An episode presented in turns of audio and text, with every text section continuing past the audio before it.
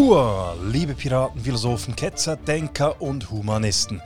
Herzlich willkommen auf dem Schiff des stoischen Piraten und auf unserer Suche nach dem Schatz des guten Lebens. Mein Name ist Matt und ich bin der Gastgeber des Podcasts Der stoische Pirat. In dieser 65. Folge des Podcasts Der stoische Pirat geht es um Propaganda, Fake News und Falschinformation. Diese Dinge gehören zu einem Krieg wie Panzer, Infanteristen und Kampfflugzeuge. Aber auch sonst wird mit Fake News versucht, die Meinung der Öffentlichkeit zu manipulieren. Dass dies kein neues Phänomen ist, zeige ich in der Folge anhand einiger Beispiele aus den letzten rund 2000 Jahren.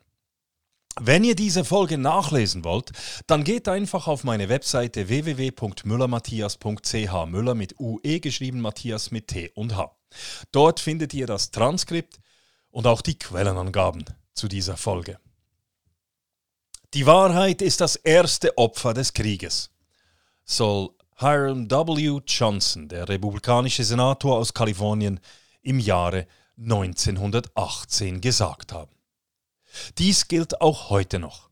Propaganda, Information, Operation, Fake News und Psyops sind in einem Krieg gängige Werkzeuge, und zwar bei allen beteiligten Parteien.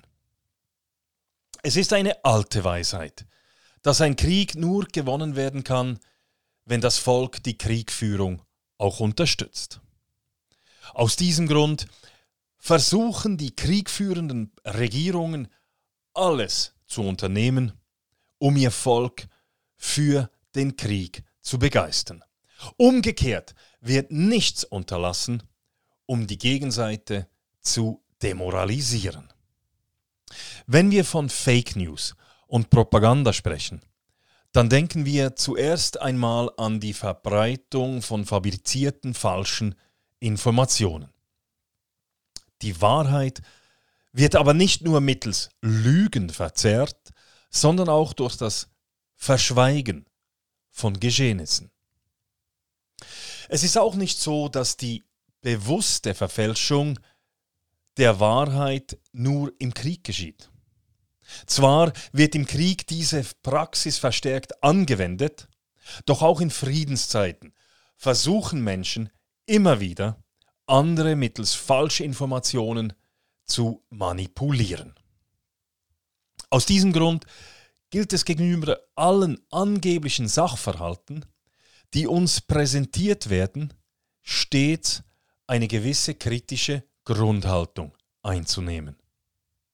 Besonders dann, wenn die kritische Grundhaltung auf extreme Gegenwehr stößt, wenn eine Sache als absolute Wahrheit gepriesen und Andersdenkende verunglimpft, ausgelacht oder gar mit Gewalt zum Schweigen gebracht werden, gilt es besonders aufmerksam und vorsichtig zu sein. Erfüllt von sozialistischen Idealen kämpfte der britische Schriftsteller George Orwell zusammen mit seiner Frau in Spanien gegen Francos Faschisten. 1937 wurde er durch eine feindliche Kugel schwer verletzt. In der Folge schrieb Orwell das Buch Mein Katalonien und im Jahre 1943 dann das Essay mit dem Titel Looking Back on the Spanish Civil War. Er schrieb dort Folgendes, ich zitiere. Schon früh im Leben habe ich festgestellt, dass kein Ereignis in einer Zeitung jemals korrekt wiedergegeben wird. Aber in Spanien sah ich zum ersten Mal Zeitungsberichte, die in keinem Verhältnis zu den Tatsachen standen. Nicht einmal in dem Verhältnis, das eine gewöhnliche Lüge impliziert. Ich sah große Schlachten, über die berichtet wurde, wo keine Kämpfe stattgefunden hatten und völliges Schweigen, wo Hunderte von Männern getötet worden waren. Ich sah, wie Truppen, die tapfer gekämpft hatten, als Feiglinge und Verräter denunziert wurden und andere, die nie einen Schuss gesehen hatten, als Helden imaginärer Siege gefeiert wurden. Und ich sah, wie Zeitungen in London diese Lügen verbreiteten und eifrige Intellektuelle einen emotionalen Überbau über Ereignisse errichteten, die nie stattgefunden hatten. Ich sah in der Tat, dass die Geschichte nicht in Bezug auf das geschrieben wurde, was geschehen war, sondern auf das, was nach den verschiedenen Parteilinien hätte geschehen sollen. Zitat Ende. Bereits vor 2000 Jahren wurde im Zusammenhang mit einem Machtkampf versucht, die öffentliche Meinung zu manipulieren. Nach der Ermordung von Julius Caesar 44 vor Christus stritten sich Octavian und Marcus Antonius um dessen Nachfolge. Octavian war der Adoptivsohn, Marcus Antonius einer der vertrautesten Befehlshaber von Caesar. Der Streit führte zu einem Bürgerkrieg. Octavian wusste, dass er zur Machterlangung das Volk auf seine Seite bringen musste. Er begann deshalb falsche Nachrichten über Marcus Antonius zu verbreiten. Insbesondere dessen Beziehung zu Kleopatra wurde dabei thematisiert. Es wurde behauptet, dass Marcus Antonius traditionelle römische Werte verachte und er zudem Alkoholiker sei. Octavian vermittelte seine Botschaft der Öffentlichkeit durch Gedichte und kurze bissige Slogans, die auf Münzen gedruckt wurden. Fast so wie Politikerinnen, die heute kurze bissige Tweets absetzen. Plötzlich tauchte das angebliche Testament von Marcus Antonius auf. Octavian verlas das brisante Dokument im Senat und verbreitete es mittels Meldeläufern im ganzen römischen Reich. Zahlreiche Punkte im Testament entsetzten die Römer. Vor allem der Wunsch, dass er nach seinem Ableben in einem Mausoleum der ptolemäischen Könige in Alexandria beigesetzt werden sollte, diente als Beweis dafür, dass Marcus Antonius sich von der römischen Kultur abgewendet hatte. Das Testament erwies sich als genau der Propagandasieg, den sich Octavian erhofft hatte. Der Senat in Rom entzog Marcus Antonius seine Rechte und seine Legionen und erklärte ihn zum Verräter. Bis heute kann nicht belegt werden, ob das Testament echt oder gefälscht war. Bis heute hält sich aber die Geschichte, wonach sich Marcus Antonius durch die exotische, schöne ägyptische Königin Kleopatra hat den Kopf verdrehen lassen.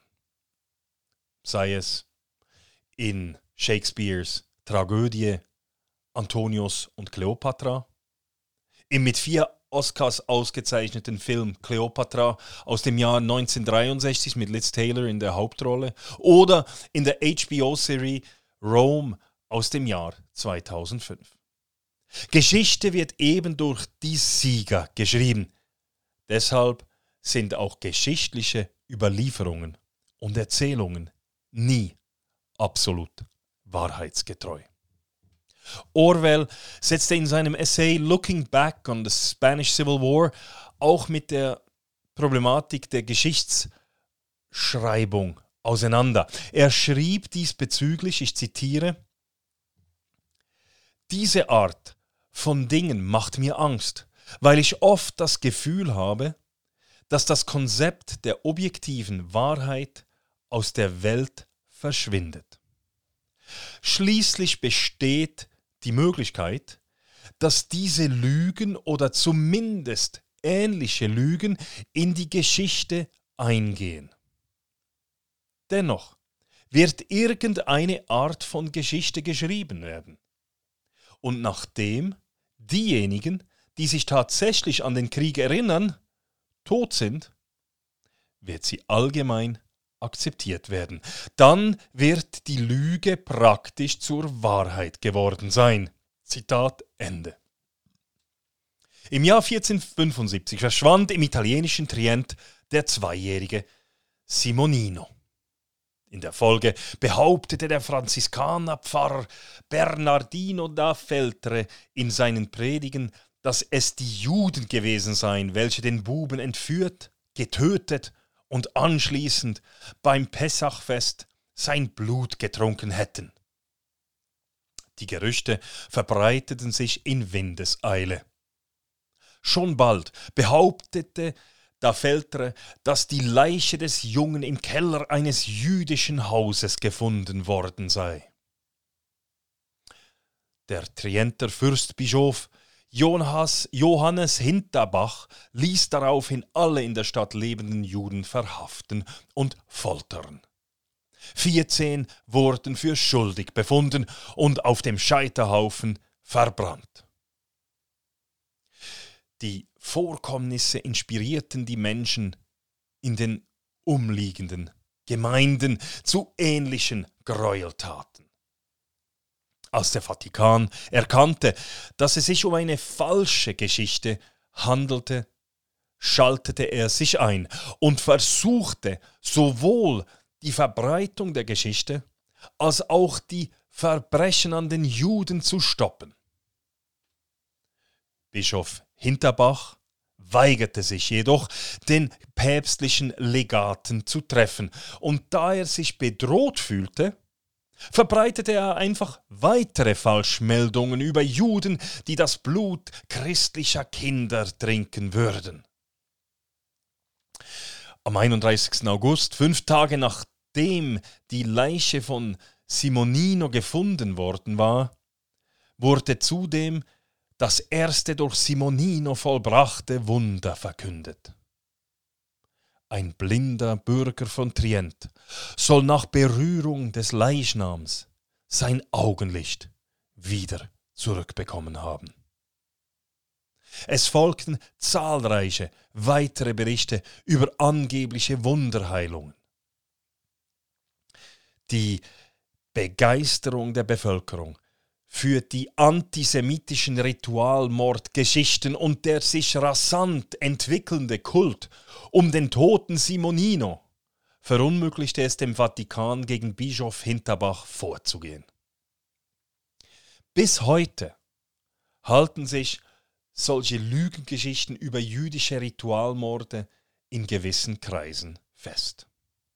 Machen wir nun einen Sprung nach vorne.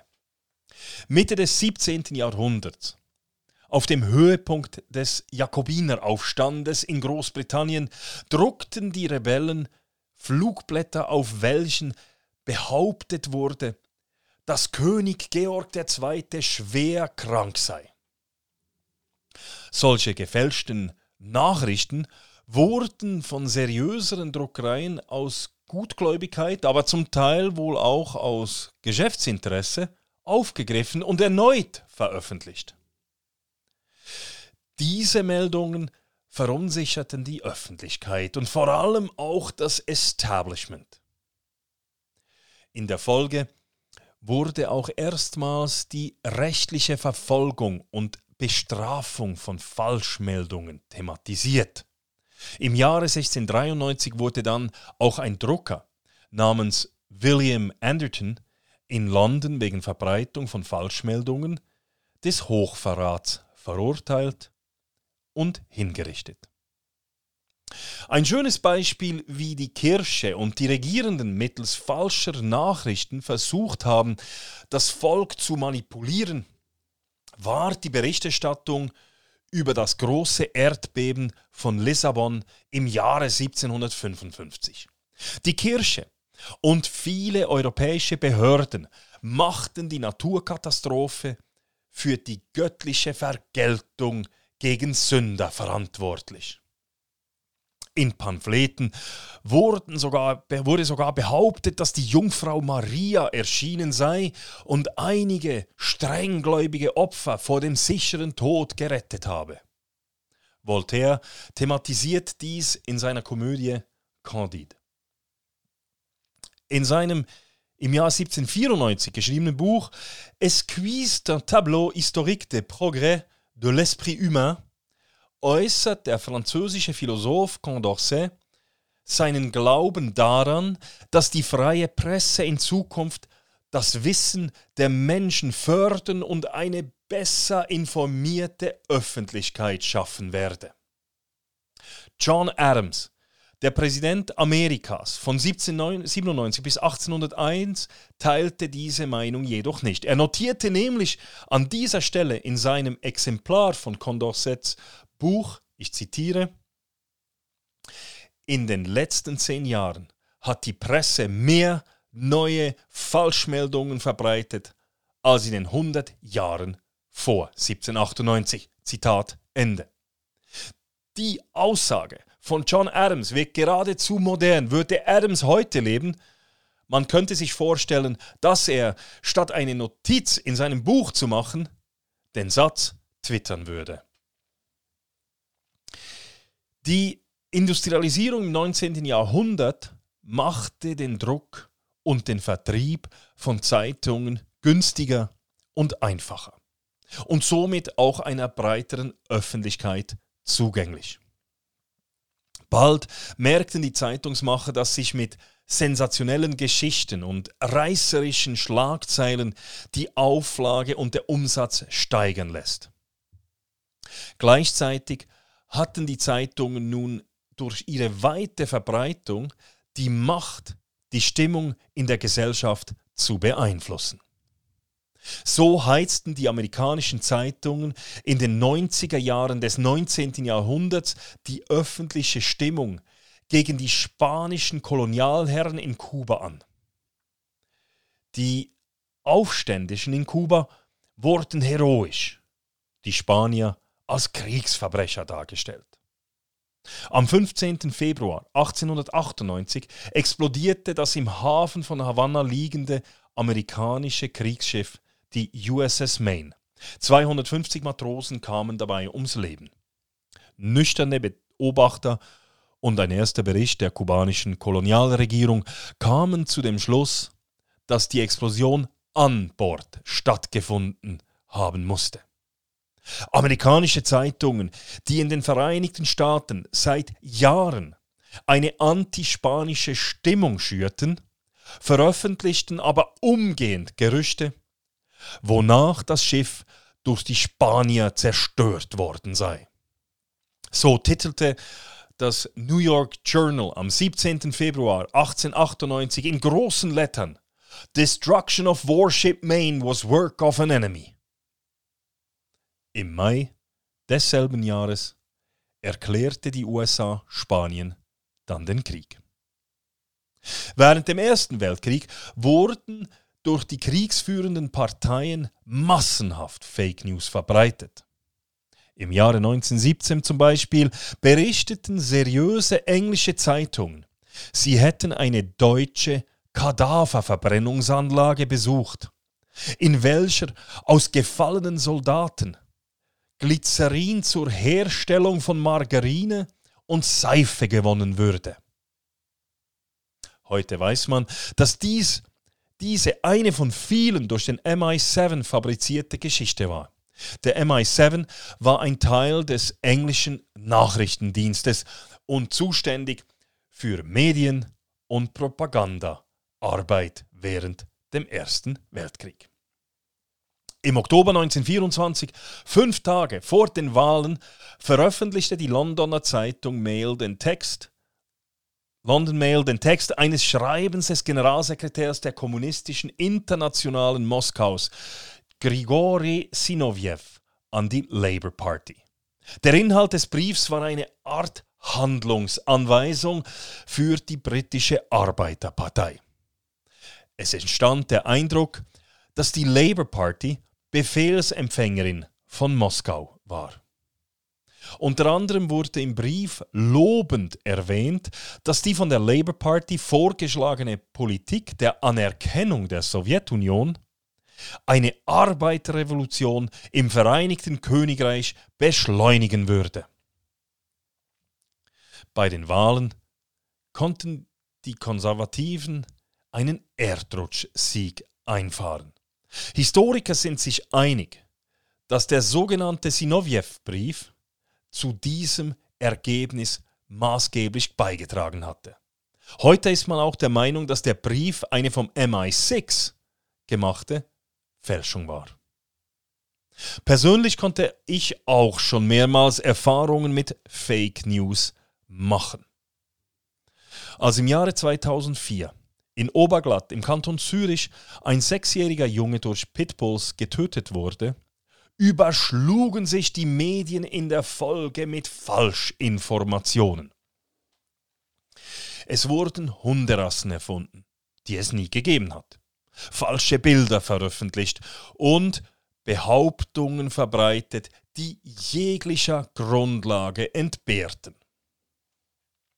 Wir hatten damals bereits einen englischen Bull Terrier und ich war auch Präsident des schweizerischen Clubs.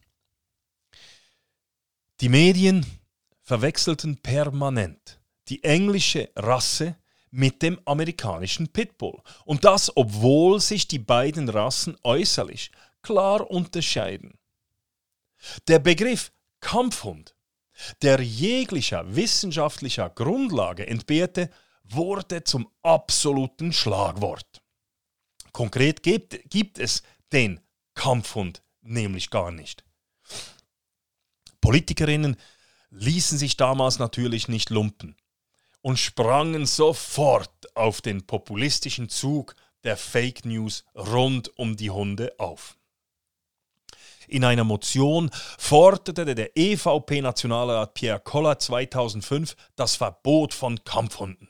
Er schrieb, ich zitiere, es müssen drakonische Maßnahmen ergriffen werden, um das Risiko zu vermindern, dass Hunde, die sich eher für den Kampf als für das Zusammenleben mit Menschen eigenen Personen töten oder durch Bisse schwer verletzen. Solche Kampfhunderassen müssen auf Schweizer Boden verboten werden. Zitat Ende. Es gab sogar nationale Politikerinnen, die solch abstruse Ideen hatten, wie das Halten, das Halten von gewissen Hunderassen im Waffengesetz zu regeln. Einige Jahre später kehrte dann aber die Vernunft wieder einigermaßen zurück. Die Nationalratskommission für Bildung, Wissenschaft und Kultur schrieb in einem Bericht im Jahre 2007, ich zitiere, die Kommission hält fest, dass Angriffe von Kampfhunden auf Menschen nur einen geringen Prozentsatz der registrierten Hundebisse ausmachen. Der größte Teil der Beißunfälle sei Hunden anderer Rasse zuzuschreiben.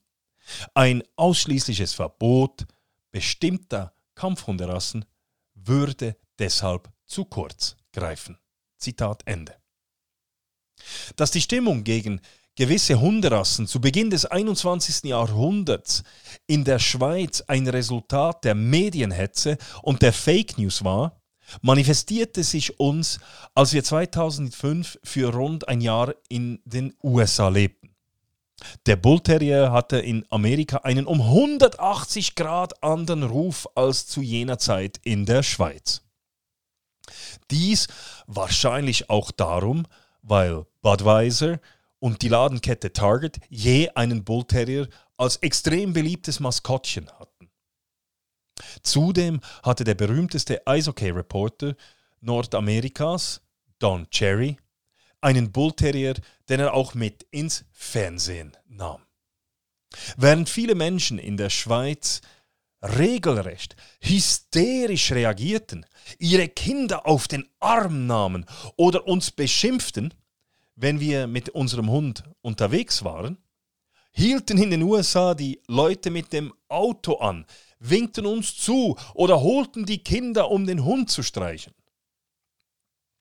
Es war damals, als ich zum Schluss, gleichen Schluss kam wie George Orwell, dass kein Ereignis in der Zeitung jemals korrekt wiedergegeben wird. Als Berufsmilitär und als Politiker konnte ich in den letzten 20 Jahren noch weitere Male persönlich erleben, wie Ereignisse oder Fakten verdreht, falsch oder nur fragmentiert dargestellt werden. Immer so, dass es einem gewollten Narrativ entspricht.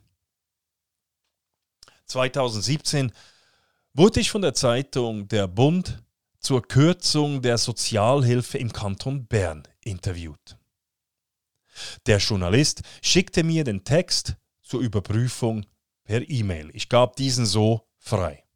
Als das Interview dann publiziert wurde, musste ich mit Schrecken feststellen, dass ganze Sätze gestrichen worden waren.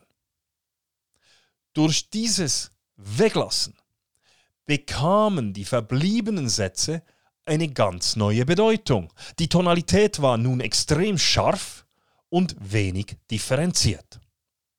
Für die Leserinnen und Leser ergab sich ein Bild eines herzlosen, kaltherzigen, harten Politikers. Dies zeigte sich auch in den entsprechenden Kommentaren zu meiner Person auf dem Online-Portal der Zeitung. Interessant war, dass ich im Parlament von linken und grünliberalen Politikern auf das Interview angesprochen wurde und sie mir sagten, dass die Antworten ganz und gar nicht zu mir passten. Nachdem ich bei der Zeitung vorstellig geworden war, entschuldigte sich der Chefredaktor bei mir. Es sei ein Missgeschick passiert, ein Fehler, als man Copy-Paste haben machen wollte. Immerhin wurde der Text in der Online-Ausgabe dann korrigiert. Für die Printausgabe war es bereits zu spät. Da ich immer von der Unschuldsvermutung ausgehe, glaubte ich den Journalisten. Aber eben, je geringer das Wissen, desto größer der Glaube. Also, behalten Sie einen kritischen Geist, nehmen Sie nicht alles als bare Münze, versuchen Sie auch ab und zu eine andere Perspektive einzunehmen, indem Sie zum Beispiel auch mal eine Zeitung lesen, die auf der anderen Seite des politischen Spektrums liegt. Persönlich habe ich aus diesem Grund unter anderem die New York Times abonniert. So, that's it. Ich hoffe, ich konnte euch ein wenig zum Nachdenken anregen und ein wenig inspirieren. Wenn Sie diesen Podcast nachlesen möchten, dann gehen Sie auf meine Webseite www.müllermatthias.ch. Dort finden Sie das Transkript und auch die Quellenangaben. Natürlich finden Sie dort auch die übrigen 64 Folgen des Podcasts Der Stoische Pirat. An dieser Stelle möchte ich mich noch bei all jenen bedanken, die mir in der Vergangenheit Feedback gegeben haben. Vor allem auf die letzten beiden Folgen, jene über Senecas Rat zum Umgang mit Schicksalsschlägen und die Folge, wo ich ein Gespräch mit Filippo Larizza führe, ähm, waren, auf die bekam ich sehr viele positive Rückmeldungen. Also herzlichen Dank, herzlichen Dank an dieser Stelle und herzlichen Dank auch an all jene, die mir via, via www.buymeacoffee.com slash stoicpirate bislang Kaffees gespendet haben. Das ist super motivierend. Okay, that's it. Ich wünsche euch eine glückliche und friedliche Zeit und hoffe, dass ihr auch in Zukunft wieder mit an Bord des Schiffs des stoischen Piraten kommen werdet. Macht es gut. Bis bald.